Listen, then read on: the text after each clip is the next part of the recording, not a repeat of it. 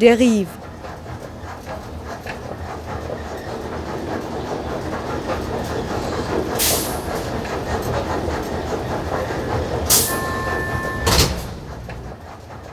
Radio für Stadtforschung.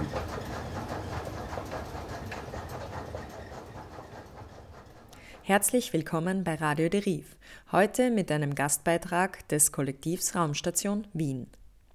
Anfang Oktober 2018 lud die Raumstation Wien zu den Spielraumgesprächen ein, um die politischen und sozialen Bedingungen heutiger Stadtarbeit zu diskutieren. Zu hören sind Ausschnitte aus diesen Gesprächen. Mittwoch und Donnerstag um 17.05 Uhr folgen weitere Beiträge von vier Stadtmacherinnen, die aus ihrer persönlichen Praxis berichten. Raumstation Wien. Spielraumgespräche. Spielfelder. Stadt, Stadt, Stadt. Stadt machen. Stadt von unten. Intelligente, kreative, rebellische Stadt. Alternative Stadtmacherinnen treten auf den Plan und Bürgerinnenbewegungen nehmen zunehmend Einfluss auf die räumliche, soziale und politische Gestaltung ihrer Städte und bringen mit neuen Ideen und Konzepten den urbanistischen Diskurs voran. Was bedeutet es, zwischen Alternative und Institution aktiv zu sein? Welche Spielräume bieten sich zwischen Emanzipation und Instrumentalisierung, Professionalität und Inklusion? Um in dieser Vielzahl an Schlagwörtern das Spielfeld der Stadtarbeit mit seinen Grenzen und Freiräumen zu skizzieren, hat das Kollektiv Raumstation Wien Lukas Franta, Gabu Heindl, Clemens Weise und Lisa Puchner zu einem Gespräch eingeladen. Alle vier Gäste sind in Theorie oder Praxis in Projekten engagiert, deren Ziel es ist, eine nicht kommerzialisierte, für Spontanität und Eigengestaltung offen gehaltene Nutzung des Stadtraums für alle zu ermöglichen. Die Architektin Gabu Heindl hat mit ihrem Büro ein innovatives Projekt entwickelt, welches genau auf diesen Aspekt der Nutzungsoffenheit abzielt. Also mein, mein, Büro hat ähm, gemeinsam mit Susan Graub ähm, die Donaukanal-Partitur, ein Leitbild für den Wiener Donaukanal geschrieben. Das ist ein Wettbewerb, den wir gewonnen haben, wo ich fast sagen würde, dass also es war eine außergewöhnlich gute Jury, dass wir den gewonnen, gewinnen konnten, weil wir von Anfang an eigentlich eine antineoliberale Anti-Wachstumsperspektive quasi in das Projekt eingeschrieben haben und, ähm, und einen Plan gezeichnet haben. Also die Basis ist ein sogenannter Nichtbebauungsplan, der eben artikuliert, was dort dauerhaft nicht kommerziell als Raum gesichert werden soll. Auf einer kleineren und insbesondere weniger formellen Ebene ist Lisa Puchner aktiv, die an verschiedenen Projekten an der Schnittstelle zwischen Stadt und Kunst arbeitet das letzte Projekt, was wir gemacht haben, war das Café Mangel im Rahmen von Soho in Otterkring, wo wir ein leerstehendes Lokal ähm, in das Café Mangel verwandeln wollten, nur mit den ähm, Leihgaben oder Spenden von den Anwohnerinnen. Wir wollten da eben einfach einen, einen Ort öffnen, der ja, für die Anwohnerinnen zugänglich ist und auch sie auffordert, diesen Raum einfach anzueignen.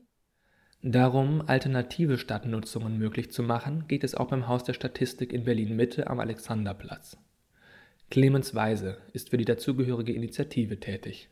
Dieser Gebäudekomplex steht seit 2008 leer und sollte eigentlich im Investorenstädtebau weichen woraufhin äh, die Initiative oder zumindest Teile der Initiative, die dann später zur Initiative wurden, die Allianz ähm, bedrohter Berliner Atelierhäuser, kurz ABBA, ähm, die haben sozusagen dieses Haus symbolisch besetzt mit einem Plakat und äh, behauptet, dass hier Flächen für Kunst, Kultur, Soziales entstehen. Das traf auf große Unterstützung. Äh, daraufhin wurde ein Konzept ausgearbeitet, wie das tatsächlich stattfinden könnte. Ähm, und inzwischen war es ein ziemlicher Erfolg.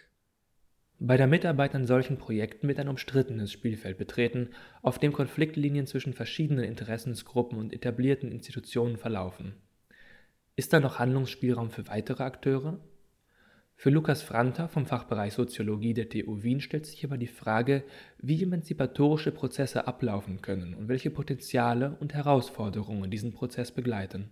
Wenn es um Emanzipation geht, Emanzipation ähm, ist der Prozess, eine neue Identität anzunehmen, sich zusammenzufinden als neue Gruppe und quasi ein neues Wir-Gefühl oder ein neues Wir zu entwickeln, das sich eben durch die Ideen, durch die Praktik äh, von dem Mainstream äh, dem Rest der Gesellschaft absetzt, abheben will. Und äh, gleichzeitig wird durch diese neue Identität eine, eine Art der Ordnung herausgefordert, eine soziale Ordnung äh, herausgefordert. Der Prozess der Identitätsbildung hatte den, die Ambivalenz, dass man die Identität immer entgegen jemand anderem bildet. Ja? Also indem man sagt, wir sind jetzt die Gruppe, die solidarische Landwirtschaft machen wollen, grenzt man sich ab. Also es ist ein Prozess der Exklusion, der da immer dabei äh, mitläuft. Man äh, fordert eben Strukturen, äh, ähm, Machtdynamiken heraus, indem man einfach mit einem anderen Konzept kommt, etwas anders ausprobieren will. Eben solidarische Landwirtschaft ohne äh, äh, Konsumzwang, ohne monetären Gedanken dahinter, aus Solidarität zum Beispiel.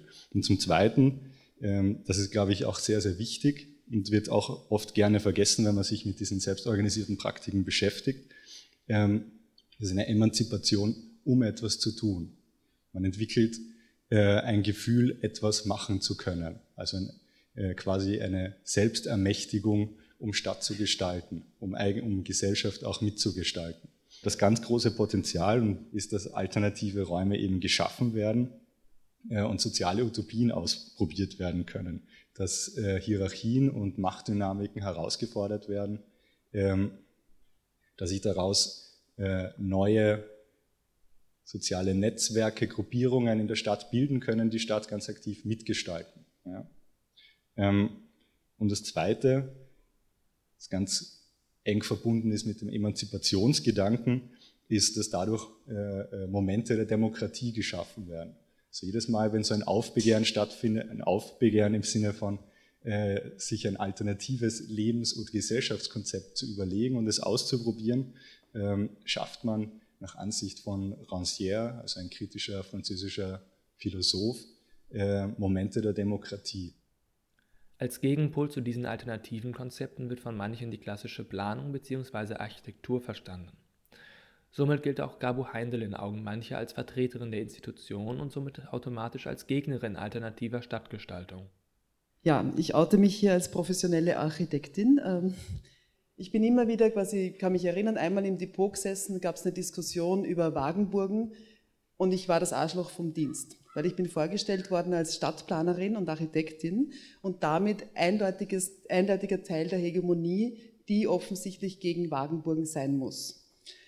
Das hat mich getroffen, aber ich habe es auch verstanden, weil in dem Moment, also sozusagen, wo es wirklich darum geht, äh, klassische Stadtplanung herauszufordern, dann ist, und da muss ich auch, auch sagen, ich schäme mich auch fremd und auch, auch, auch manchmal selbst für meine, also sozusagen, ich ho hoffentlich selten für meine Tätigkeiten, aber sehr oft fremd für meine Disziplin, weil es stimmt. Ja? Also wenn du grundsätzlich mal sagst, hier sitzt eine Stadtplanerin oder ein Stadtplaner oder eine klassische Architektin, dann kannst du mal leider davon ausgehen, dass sie relativ sicher Teil des System sind, das im Prinzip, äh, in, in ganz simpel gesagt, Wagenburgen nicht unterstützt oder das, zum, das in Vertreibungsmechanismen tätig ist, das quasi in, in gewissen Formen, wie Manfredo Tafuri das in den 70er Jahren schon gesagt hat, eigentlich immer dem Kapital zu, zuarbeitet, ja, im besten Fall ausgleichend arbeitet, niemals an, an, am Grund sozusagen der Ungleichheit anfangen kann, sondern eigentlich immer nur humanisieren und im besten Fall etwas besser machen kann. Und das hat mich dann bewegt dazu, tatsächlich, also mich theoretisch damit zu befassen, wie kann ich eigentlich meine Rolle als Planerin in einem emanzipatorischen Interesse oder in einem Interesse, ähm, dass ich sage, ich möchte eigentlich eher eine Allianz, mich in einer Allianz mit der Recht auf Stadtbewegung sehen oder mit, mit den sozusagen Gruppen, Menschen, äh, Bewegungen, wo es tatsächlich darum geht, ähm, linke, gegenhegemoniale, wenn man so will, ähm, im Sinn von heute, Stadtpolitik auch zu machen. Und das heißt schon auch sozusagen sich zu überlegen, du kannst gegen eine Macht nicht agieren, ohne nicht selbst auch einen Machtanspruch zu setzen. Rem Koolhaas hat 1995 ja in seinem Text Whatever Happened to Urbanism ziemlich treffend gesagt, während sozusagen das im, im riesigen Maßstab Städte gebaut werden, gibt es keine Stadtplaner mehr, gibt es keine Urbanisten mehr. Und das habe ich finde ich schon interessant, sich zu fragen, okay, wie können wir die Aufgabe wieder übernehmen, tatsächlich aktiv und professionell, ja, aber mit einer sozusagen vielleicht selbstkritischen Professionalität an die Sache herangehen. Unter anderem ähm, also arbeite ich eben mit Chantal Mouffe, Laclos oder Oliver Machert, das ist ein äh, politischer The ähm, Theoretiker hier in Wien, der ein ganz schönes Konzept ähm, von, also konzipiert hat von einer Form von demokratischer Ethik. Ja. Er beschreibt das im Prinzip so, dass sie sagen, okay, wenn wir handeln wollen, ja, dann können wir quasi jetzt mal sagen, okay, wir wollen eigentlich vollkommen unkompromittiert handeln, dass wir eine ganz klare weiße Weste haben, im Prinzip ethisch, politisch. Ja? Also quasi, dass sie sagen, okay, vollkommen ethisches zu handeln. Das geht aber nicht. Ja. Es gibt erstens keine Planung, die allen alles recht macht. Das wird uns nicht gelingen. Planung ist politisch, Planung erfordert eine Position und wird immer es manchen Leuten nicht recht machen. Das heißt, in, oder, oder manchen Tieren oder was immer, sozusagen, es, wird immer es gibt immer Betroffene in jeder Seite. Es gibt auch sozusagen die Möglichkeit nicht schwarz und weiß. Das heißt, äh, wenn wir das jetzt umdrehen und sagen, vielleicht geht es darum, eine demokratische oder politische Ethik anzusetzen, dann würde die in seiner Definition bedeuten, dass es sehr wohl darum geht, sich die Hände schmutzig zu machen. Dieses Bereitsein, sich zu involvieren in die Sache, wissend, dass man im Involvieren im problematischen Feld ist, im problematischen Spielfeld. Ja? Und da kommen wir jetzt zurück zur Diskussion im Depot. De facto war das gut, dass wir sozusagen so ähm, differenziert begonnen haben. Nach zwei Stunden, glaube ich, haben die Leute, die mich davor nicht gemocht haben, rein per se durch die Zuschreibung, welche Profession ich habe, auch gemerkt, es gibt auch Planerinnen, es gibt auch Architektinnen, die keine Arschlöcher sind, hoffe ich jetzt mal sozusagen, dass sie so erkannt haben oder die zumindest nach Formen suchen einer Stadtplanung, wo selbstverständlich Wagenburgen auch möglich sind. Ja? Und nicht nur auch möglich sind, sondern dass es, es gibt sozusagen genug Raum und genug Raum zu verteilen für viele, viele Formen des gemeinsamen Wohnens oder des, des unterschiedlich Wohnens. Und, ähm, und ich glaube, dass eins dieser Basisarbeiten ähm, ist, tatsächlich konkret ständig an diesem Vertrauen und an dieser Möglichkeit der Allianzbildung zu arbeiten. Und das, ja, das, das heißt, glaube ich, auch raus aufs Feld. Ja. Stadtarbeit kann nicht im luftleeren Raum stattfinden, sondern geschieht zwangsläufig in Kooperation und Aushandlung mit vielen verschiedenen Akteuren. Die eingangs vorgestellte Initiative Haus der Statistik befindet sich in genau diesem Aushandlungsfeld. Clemens Weise hat unter dem Titel Zwischen Kooperation und Kritik dazu geforscht, unter welchen Rahmenbedingungen ihre Arbeit stattfindet und wie die Initiative agiert. Man sieht, das ist eine ziemlich komplexe Kooperationsstruktur, in der die sich jetzt befinden.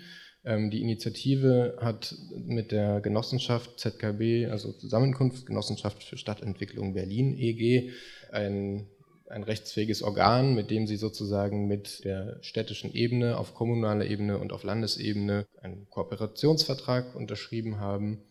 Ähm, da ist sozusagen noch die, eine Landesverwaltungsgesellschaft für diese Landesimmobilien, diese BIM äh, dabei, da ist eine Wohnungsbaugesellschaft noch dabei und der Bezirk selbst. Und äh, die sind jetzt sozusagen äh, dafür zuständig, da äh, diesen Anteil für Kunst, Kultur, Soziales äh, damit einzubringen. Im Prinzip sind es dort sehr, sehr enge Rahmenbedingungen, unter denen das stattfindet, weil einfach diese sämtliche Flächen, die nicht schon äußerst kommerzialisiert sind, extrem umkämpft sind. Das heißt, diese Nutzungen stehen irgendwie alle in Konkurrenz zueinander plötzlich. Die Genossenschaft selber ähm, und die Initiative besteht eigentlich aus einem sehr kleinen Kreis von recht professionell agierenden, ja, sogenannten StadtmacherInnen irgendwie äh, in, in dieser Berliner äh, StadtmacherInnen-Szene. Ein Sprecher der Initiative äh, sagt auf Nachfrage, äh, naja, ja, also wir sind schon so eine ziemliche Supergroup. Ähm, wie Cream, die irgendwie äh, lauter Musiker, die vorher auch schon mit anderen Formationen berühmt geworden sind. Ein weiterer Sprecher, der sagt, ja, also wenn wir einfach so ein, so ein Großprojekt sozusagen aufziehen, dann müssen wir da super professionell sein und dann kann das irgendwie was in der Stadt bewirken. Professionalität, was auch immer das jetzt bedeutet, aber ähm, äh, auch die Wahrnehmung von, also äh, ein professioneller Akteur, Agierender äh, zu sein, ähm, bringt auf jeden Fall Vorteile mit sich. Man kriegt Vorschusslorbeeren irgendwie und die, äh, äh, die Politik ist bereit, mit einem zusammenzuarbeiten, wenn auch das äh, auch in diesem Fall absolut erkämpft ist. Diese Wahrnehmung ist irgendwie scheinbar vorteilhaft bis unerlässlich und kommt aber irgendwie auch zu einem Preis, weil man irgendwie, ja, weil man schauen muss, wie man dann das, was man da ausgehandelt hat oder so, nach, wieder nach unten weitergibt oder wie man da rückkoppelt.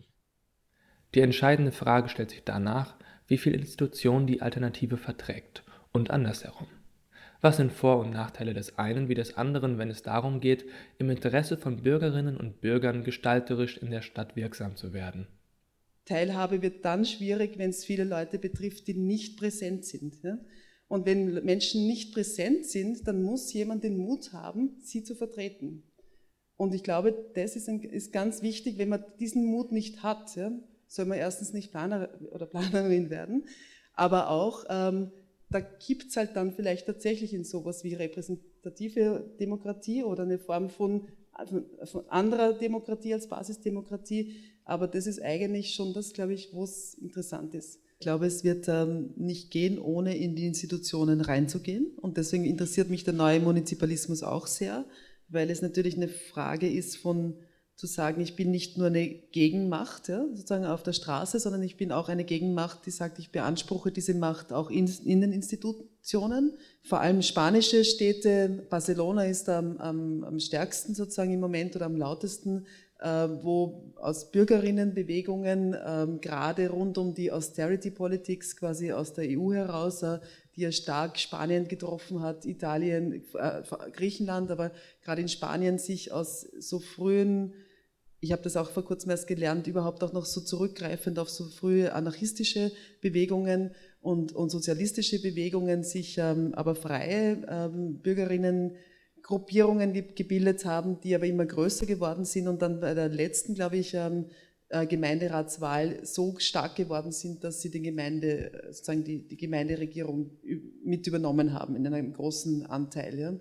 Also ich glaube schon, dass, dass Formalisierung, nennen wir es nicht Institutionalisierung, aber eine manchmal Formalisierung größere Freiheit auch wieder produzieren kann ne? oder, frei, oder, oder Möglichkeitsräume aufmachen kann. Vielleicht auch wieder für für diejenigen, die, die sie davor nicht hatten.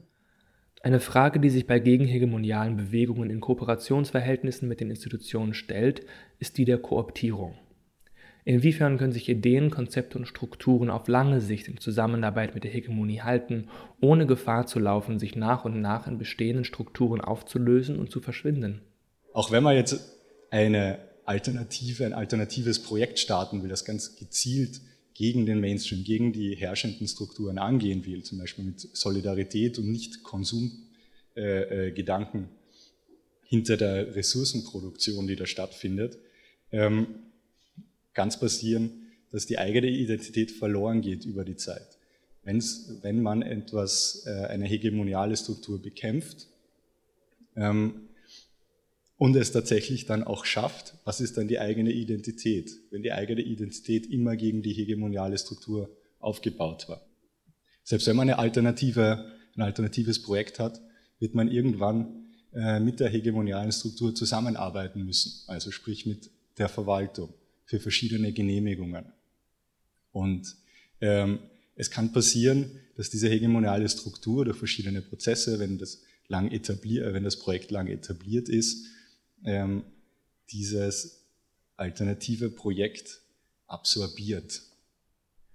Neben ihrer Arbeit im Bereich Stadt und Kunst mit Projekten wie dem eingangs erwähnten Café Mangel berichtet Lisa Puchner auch regelmäßig für das Radio Deriv über urbane Themen. Eine der letzten Sendungen, die ich gemacht habe, war zu Parkour und Urban Boulder als so Formen von ähm, Aneignung durch Sport und Beispiele, die einfach die Stadtstruktur hernehmen, wie sie sind und durch ihre Tätigkeit neu interpretieren, verändern und sie eben eigentlich Stadt aneignen auf diese Art und Weise. Und da hat meiner Meinung nach ähm, eben sehr interessante Aussagen gegeben, unter anderem von ähm, äh, ja, einem Vertreter von Urban Boulder, der hat auch äh, jetzt jahrelang einen Urban Boulder Contest organisiert und da haben sie halt so gemerkt, dass von der Stadt Wien, von der Administration ähm, schon der Wunsch da war, dass man ja, das offiziell macht. Und dann haben sie es tatsächlich auch einmal offiziell veranstaltet. Und dann hat er aber gemeint, das macht er sicher nimmer, weil das, er ist draufgekommen, dass das ein ihrer Aufwand ist und auch viel Geld kostet eigentlich und diesen Aspekt von ähm, ja, diese, Spont die, diese spontane Aktivität einfach ähm, verliert. Genau. Und auch dadurch den Aneignungsaspekt ein bisschen verliert. Ähm, ich habe das jetzt ausgewählt, weil das meiner Meinung nach auch so eine ganz ähm, ja, typische Struktur auch in, Stadt, in, der Stadt Wien zeigt, nämlich wie so freie, unabhängige Aktivitäten ähm, irgendwie von der Stadt Wien okkupiert werden und einerseits ist es gut, dass zum Beispiel so Parcoursparks gefördert werden und gebaut werden. Die sagen auch, zum Beispiel für kleine Kinder oder ähm, einfach zum Trainieren ist es schon praktisch.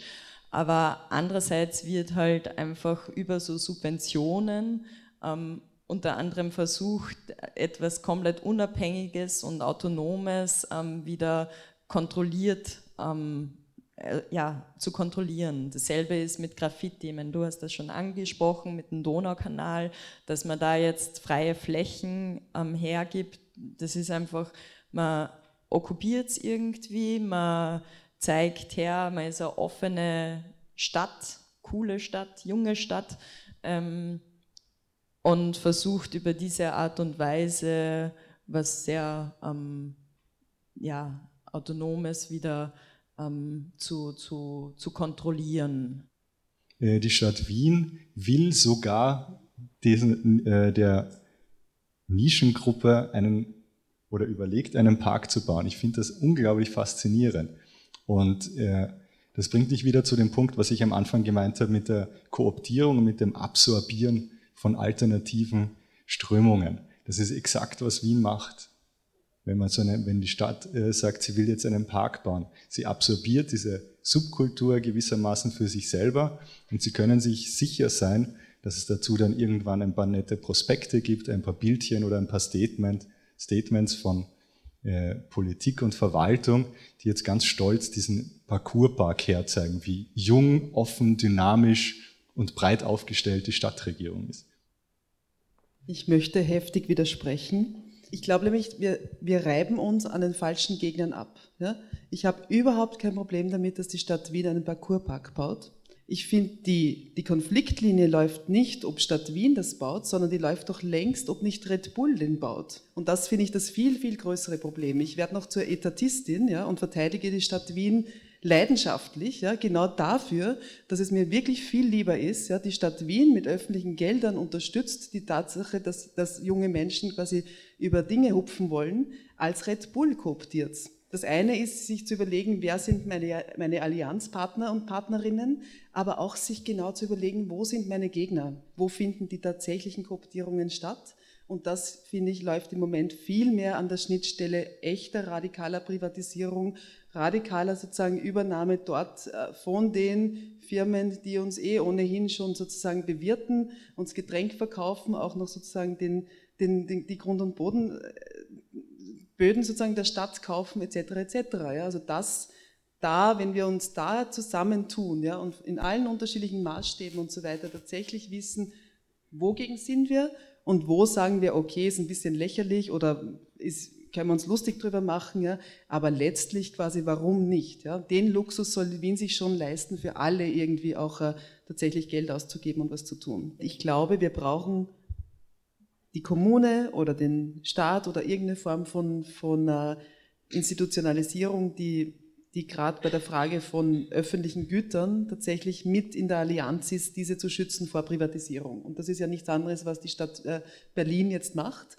in ihrer sozusagen rot-rot-grünen äh, Regierungsform eine relativ, also eine, eine, Trendwende, also geht weg quasi von, von der, vom Zulassen des Privatisierens zu einer Rekommunalisierungsstrategie.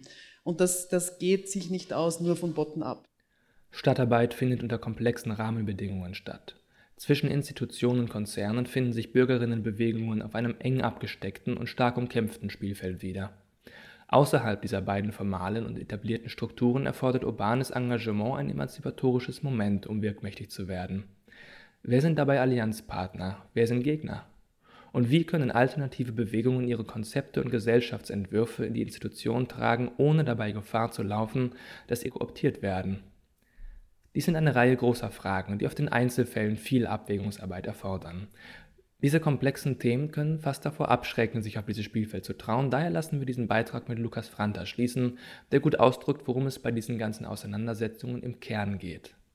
Oft habe ich den Eindruck, wenn über Selbstorganisation gesprochen wird oder auch wie, wie äh, verschiedene Gruppen darüber sprechen, ähm, dass es hauptsächlich darum geht, äh, die Machtstrukturen herauszufordern, aber eigentlich ist es ja viel, viel toller, dass Leute sich zusammenfinden und, und äh, realisieren, dass sie selber etwas machen können. Also man kann Stadt gestalten. Wie dieses Selbstgestalten konkret aussehen kann, erkunden wir in vier kurzen Beiträgen zu Akteuren im Stadtraum. Morgen und übermorgen, jeweils um fünf nach fünf, könnt ihr hier hören, wie Alex Grüner und Brigitte Vittori sowie Joanna Zabielska und Willi Grabmeier von ihrer Stadtarbeit berichten. Alle Beiträge findet ihr auch auf raumstation.org. Die gerade gehörten Gesprächsausschnitte stammen aus den von der Raumstation Wien veranstalteten Spielraumgesprächen, die von Marian Schut für diesen Podcast aufbereitet wurden. Danke fürs Zuhören. Beste Grüße, die Raumstation.